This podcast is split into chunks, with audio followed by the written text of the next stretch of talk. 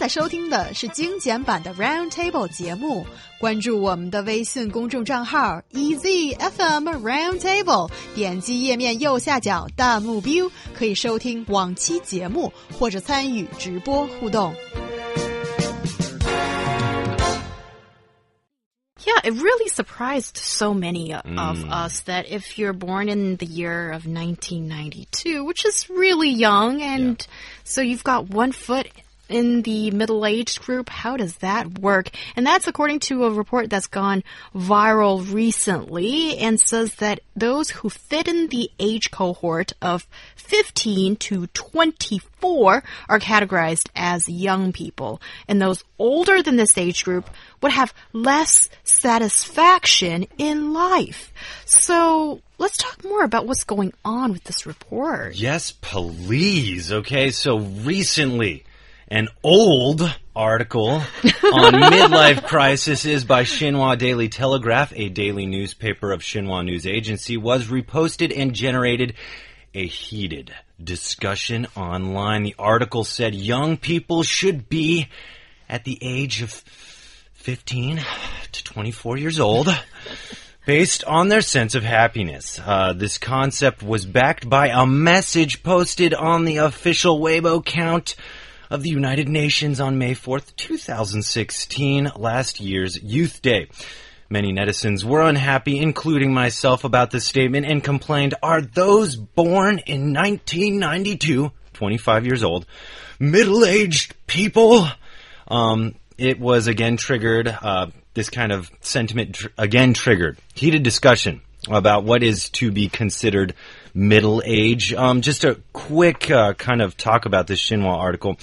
The original article was published on October 12th, 2015 by Xinhua Daily Telegraph. Um, it was translated and edited um, is of, of a version of a report published on their official website uh, from the University of New South Wales in Australia. So Australia, I'm pointing fingers. Um, it was about a survey, though, done by the university, which said young people and very old people are our happiest citizens, with those in midlife having lower satisfaction. So the two peaks of satisfaction satisfaction came during the age ranging between 15 and 24 and then over 75. So this makes sense to me. I mean, I think that uh, they kind of mixed and jumbled the kind of point of the original survey, which means basically 15 to 24 you're a student you don't have to pay bills you're on mom and dad's um, you know bank card in some cases and then once you're 25 you're pretty much uh, On doing, your own? doing everything for yourself yeah and that can be depressing at first it's a lot of pressure, and you need to learn a lot yeah. of things to to support yourself. I'm wondering why uh, they define 25 years old as you know uh, not young people. Mm-hmm. But I think uh, we can say that 25 years old is become you know mature rather than Mm. for example 15 to 24 are immature and i don't think we we need to you know make midlife equals to crisis why when it comes to midlife we talk about crisis midlife ha- uh, people have their own way of happiness and have their unique way of you know enjoying life so it doesn't equals to crisis Yeah, I think that's a wise way to look at this Zhang Wan. And um, just sort of on a side note, just you know, Zhang Wan. Sometimes when we talk off the show, um, what you see in life inspires me, and I think you have a very, very wise way of looking at what you. What, what to expect, how to deal with all these things, because I panicked a bit when I saw all these messages on Chinese social media in recent uh, days, actually, about all this talk of uh, 25 being old and midlife crisis sort of just kicks in. And also, I think it's quite interesting to see how these messages have been blown out of proportion and how they've traveled like, spread like fire on social media. That is, like what Ryan said earlier, actually the original study said something quite different, but how it has um, the information has traveled and morphed along the way, turned into something a lot more sensational, and it got peop onto people's nerves, and a lot of people didn't really bother to check what is this about, but sort of just shared the panic. And I think that's an interesting uh, phenomenon that's going on today on social media, and it's shown its ugly face in so many ways. Yeah, you know, even just this, this is so dependent on probably Australia because I'm thinking of my life. And I don't think I've ever been as happy as I am now. At 29, I'm good for a you, full, man. Fully grown male, you know, um, I'm fit, I have a good job, I'm going in the direction I want to go. These kind of things I'm really happy about. But when you're, you know, 15 to 24, I feel like when I was 15, I couldn't wait to be older because I saw and idolized so many older people. And then when you're, tw- you know, 24, even 25, you're a poor person, or at least I was. I was a poor student and starving, you know, not literally, but definitely in so many ways. I couldn't eat the way I wanted to, or at least the way I was eating when I was living with my mom these kind of things. It was a struggle, my uh, early 20s, but it was an adventure too. Um, and I learned so much about myself, my capabilities, my threshold. Um, but to say that that was the happiest point in my life, no way. And I think that's so one-sided. I think uh, age is just a number. And uh, I say this because I've had you know, I have uncles that act like 15 year olds and they're, you know, in their 50s, jumping around, being the life of the party. These guys mentally stopped growing after 15 years old. Not literally, but, you know, just people that are genuinely happy, that are uh, very, I think, have a healthy look on the age in their life and what they're doing. Um, I don't think that necessarily 24 is where you start to feel this creeping midlife crisis. And if you are, maybe you need to see someone because that's, I think that's a little young for that.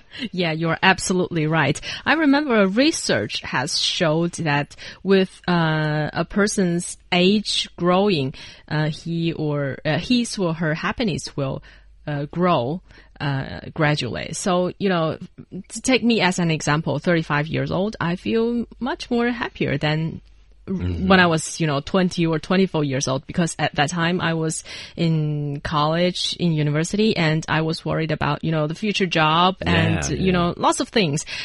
Uh, the the worry and anxiety of that uh, period of life is different from you know what we have now. So every period of life have has their own um, you know uh, advantages and disadvantages. Yeah, I think this comes out of people's own sensitivity and uh, like you know self esteem problems because there's other uh, other ways of kind of considering what's midlife and what's young. Uh, so the UN Habitat uh, Youth Fund regarded youngsters as people from 15 to 32 years old. The African Youth Charter, I really like these guys because they defined youth as people uh, from 15 to 35. You go, uh, uh, the African Youth Charter. But, you know, I, I think also a lot of people say, oh, I looked so good when I was, you know, 24 and now I'm like uh, 30 or, you know, in my 30s and I just, I'm old. No.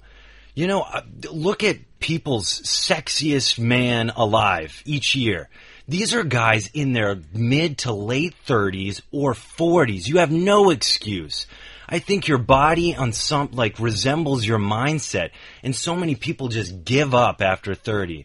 And you know, I've never been one to give up. I think that's unhealthy. I think there's a lot of people out there that are proving this wrong, and you can choose to look in the direction and focus where you want. But I don't think this is a healthy direction for anyone to be looking in. Mm, do you guys think that psychological age is a key point in today's people's lives? You know? I think that's a very good question, and that's a question that I think. Correct me if I'm wrong, mm. guys out there. I don't think men grow up, but okay. um, I think there is this psychological um, age that is also an important indicator in terms of judging happiness or where you're at mentally, you know, and it's not just about the physical age, but also if we're looking at the physical age, I think we should be judging by a different set of criteria as well as today, people's life expectancy is so much longer. And we can do a comparison that with uh, ancient China, when people used to be considered as super enjoying super longevity if they're 60. But now it's easy to live to your 80s and there are other predictions that in the coming years people who survive to the age of 90 would be pretty common as well. And if you look at that in mind and also people receiving education and more degrees as we uh, used to, then when you enter society, the workforce, you are already in your late 20s probably. And so many things have been pushed back further into the future. So it only makes sense that your uh, so-called young years and your midlife years and all of those um, benchmarks be postponed a little bit. I think that's my way of looking at this right now. You know, I think uh, if you go to many uh, metropolises in the in the U.S., like let's say San Francisco, people that are in their 30s are considered young, up and coming professionals. We call them yuppies. These are people that dress nicely but have that young look. And you know, ancient China got it right because people thought young um, young was considered between 18 and 30. Go ancient China. I like the way you were thinking. Um, and you know, when we talk about age, and I'll always say this, and I'll always, uh, I always feel this is a big part of who I am, is age is just a number. Compare a guy who's 18 to a, another guy who's 18. Now, w- this other guy that's 18, he just spent his life in one area, in one room, this kind of thing, and. Uh, then maybe you take this other guy and you just throw a lot of experiences at this other guy. I think you'll find the more mature, though they are the same age, is the guy that's experienced thing. Life isn't uh, amount of time. It's it's an equation that's time plus experience equals maturity. And I think you can apply that to guys, girls, young, Yeah. you know, anyone. But you got to be able to experience all these different things to be able to understand them. And that's what we consider mature. So I don't think that's necessarily something that's focused on time as much as the, the way you use time. And when it comes to uh, to uh, the career, or uh, for example, in office, when we talk about you know which group of people is much more valuable than the other group of people, we would say that uh, those people in the middle age, that means maybe forty years old, they would be considered as the backbone of uh, a company or an organization. So they they are said to be the strongest workforce in uh, the office. Actually, that's a very interesting point here, Zhang Wan, because recently there's another very controversial statement that came from, I think, Huawei, a huge Chinese company, that um, it's rumored that there was this line that came from the president of that company that uh, caught people's eyes. That is, anybody um, who passed the age of 34 should be cleansed out of the system of that company because once you pass that age, you lose the ability to innovate and amongst other things. I think that's people's interpretation towards that. So it's interesting on the one hand, we see people are living longer, but on the other hand, I think in certain, especially maybe uh, tech companies, that the, um, what do you call this? This cycle of talent who's useful, so to speak, to the company has been in so short. And that's very unsettling for a lot of people too. Listen, guys, I don't think the problem is this article. There's always going to be tons of information out there that'll make you feel good, that'll make you feel bad. Uh, time keeps going, whether we like it or not. So you can cry about it, or you can develop a healthy mindset and make each year count and give it experiences and make each year uh, make you grow. Um, I think that's something that's really important. But remember, if this is bugging you, then the problem isn't the article. It's your self-esteem. If it wasn't this article, it would have been something else someone said about, oh, you look very mature. And you would take that as, oh my God, I'm so old because I'm 29 or I'm 30. No, you know, develop a healthy mindset of who you are, where you are in life. And I think that'll make you feel much better about yourself. And that is certainly a good way to look at the situation. And Ryan, you've given us. I have my Dr. Phil moments. Yes, you do. And you paired up with uh, Zhang Wan in this department. Oh, you guys. Oh, she's lovely. yeah, you guys give me such good advice, and I, I've stopped panicking a little bit. Actually, I always feel that a, a lot of philosophies from Ryan, you know. It's all those experiences I had in my 20s. that become useful now.